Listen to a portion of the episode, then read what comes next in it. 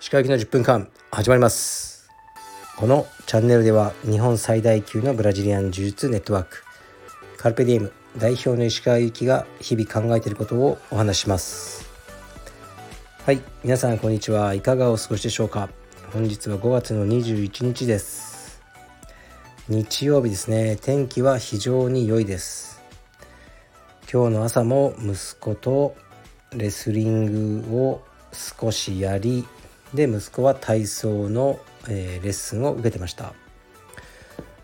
僕はあのこの間ね1日で2回ぶつけてしまった僕の車をディーラーさんに持ってきました。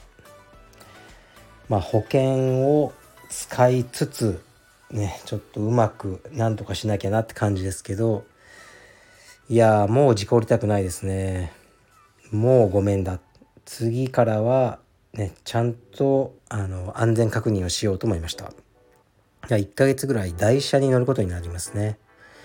台車がねこれがまた小さくてうん乗りにくい感じですねだからなるべく遠出はしないでおこうかなって思ってるんですが1ヶ月以内にね2回ぐらいちょっとね遠くに行かなきゃいけないですよね。茨城とかに。まあなんとか安全運転で行こうと思います。で今日は帯の授与式でした。で青山のねあの授与式ってあっさりしてるんですよ。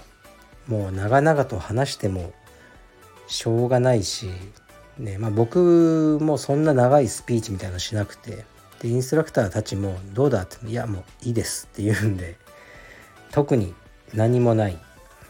あの授与式になるんですがあの嬉しかったのは今日12名の方が帯ねあの昇級されたんですけど全員が来てくれました。それが嬉しかったです。大体ね毎回あの来れないっていう人がいてまあそれはそれで仕方ないんですけど今日はね全員が揃ってくれてすごく気持ちよかったですね。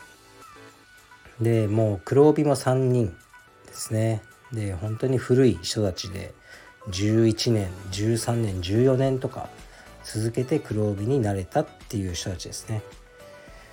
で茶帯紫帯青帯みんなあのねそれぞれの熱い思いをあのスピーチで語ってくれてそれを聞くのがあの非常にあの毎回楽しみです。で今日も感動しました。ありがとうございました。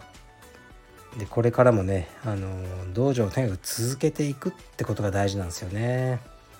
みんなが普通に今日ねあ今日練習行こう行けば当たり前のように空いてるってことが大事ででこれはねもう意外と大変なこともあるんですよね。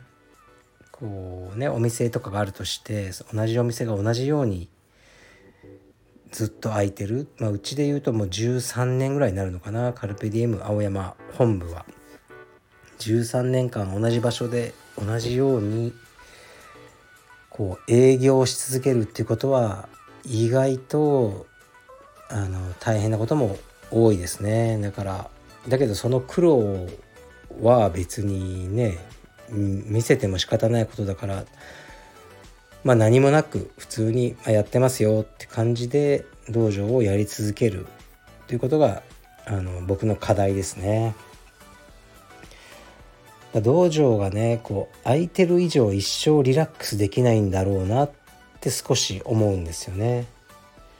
やっぱ怪我が怖い っていうのがあったりもう、まあ、細かいことで言うとね道場の自動ドアが開きませんとかねそういうことがあってまあ業者さんを呼んだりとかあるのでねいつか道場がねもう完全に、まあ、なくなったらそれはそれで困るんですけど誰かにねもう完全に売っちゃうとかね。その後本当のリラックスっていうのが僕は得られるのかなとか思います。まあ、しかしねみんなそういう、ね、少しのストレスっていうのは誰でもあると思うのでね。それを持ちつつこれからも頑張っていこうと思います。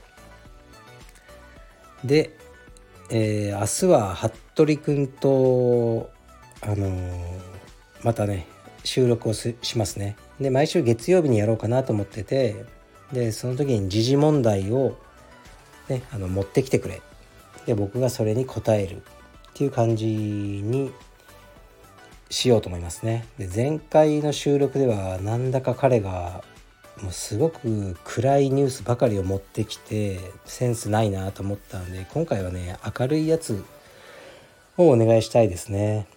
だから今世間でねあの話題になってる歌舞伎役者さんの、ね、こう事件とか、まああいうのは別にねもう僕が語っても仕方ないですよね。本当に悲惨な事件だなっていう感想しかないのでそういうのじゃなくて楽しい話題を服部君に期待してます。はい。でではレターに参ります。いきます。鹿先生こんにちは。いつも楽しく拝聴させていただいております。服部さんがゲストの時に後ろに奥様がいらした回がありましたよね。奥様をゲストにお呼びするというのはどうでしょうか？奥様から見る石川先生や2人のお子様について感じること。また奥様なりの子育て論について聞いてみたいです。ご検討よろしくお願いいたします。はい。ありがとうございます。もうねこれは考えただけで冷や汗が出ますね。ダメです。却下します。うちの奥さんはこのラジオ聞いてないと思うんですよね。特に僕に興味ないと思うんですよ。うーん。で彼女はね奥様から見る石川先生どういう感じなんでしょうね。本当に。分かんないですね。ちの奥さんが僕のことをどう思ってるのか。一番近くにいるのに一番こう分からない。恐ろしい存在ではありますね。まあ奥さんはね本当に奥さんって何でしょうね。特にあのー、別に仲悪いわけじゃないし特別仲がねいいラブラブ夫婦というわけでもないと思うんですがうん。なんかやっぱ恐ろしいですよね。核兵器を持ったあのアメリカとソ連のような関係かもしれないですね。夫婦というのは。そっちの核出すならこっちも核出すよみたいな。核の均衡ですね。お互いに核核を持ち そんなにそんなひどくはないか。まああのうんあの楽しく生活してますよ。だけど奥さんをゲストに呼ぶっていうのはちょっとねもう嫌です。全く楽しくないですね。奥様なりの子育て論。あ子育て論はですねうちはね多分ここはラッキーなことに結構似てるんですよ考えが。それは良かったと思います。ここを食い違うと結構大変だと思うんですよね。子供の教育とかに対して。で僕らは、まあ、今なんかね教育論の話になっちゃうけど結構共通している点はえー、っと、ね、学校ねその成績とかはもうほぼどうでもいい、ね、っていう考えですね学校に依存しないっていうのが結構大事だなって2人とも思ってるので学校学校言わないっていうのはありますね。で結構自分たちの事情で学校を休ませることも多いですね。来週はねなんか水族館に行くためにあの学校をね休むっていうのがありますね。まあ、どうしてもその水族館に行きたいと。で僕嫌なんですよ人混んでるのが。じゃあもう平日に行くかみたいな。ね、そのために中学校休んじゃうとか。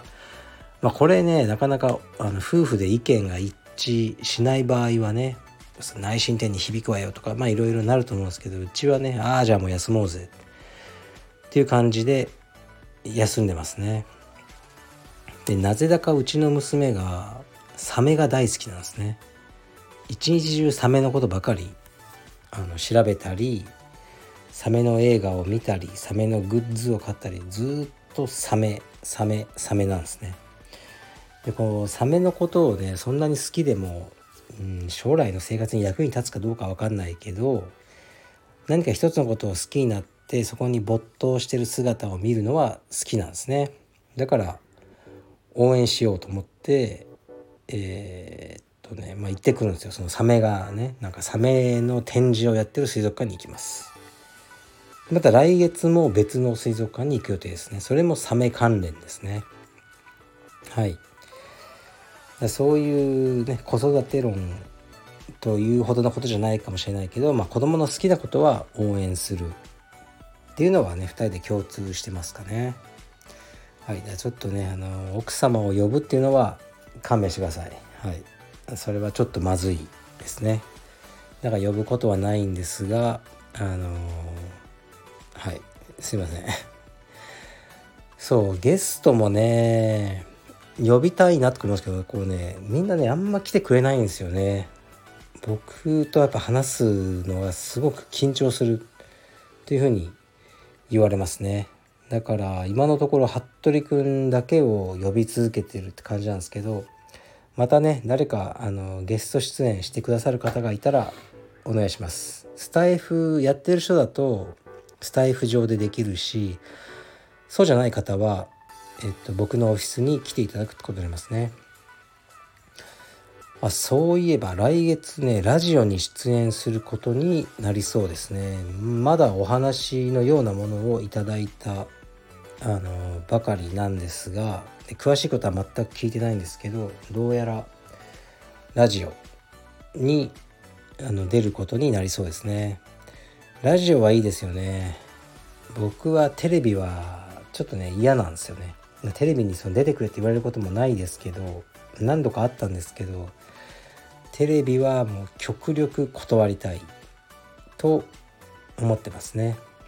こう自分の顔とかがうん、たくさんの人に知られて何もメリットないのでラジオはいいですよね。顔出ないんで。ラジオは大好きです。はい。というわけで今日も10分間10分間以上12分間ぐらい話しましたね。で明日は服部くんがゲストなのでもしもしかしてあの服部くんに何か聞きたいことがあれば僕にレターしてください。僕が聞いてみます。はいじゃあ失礼します。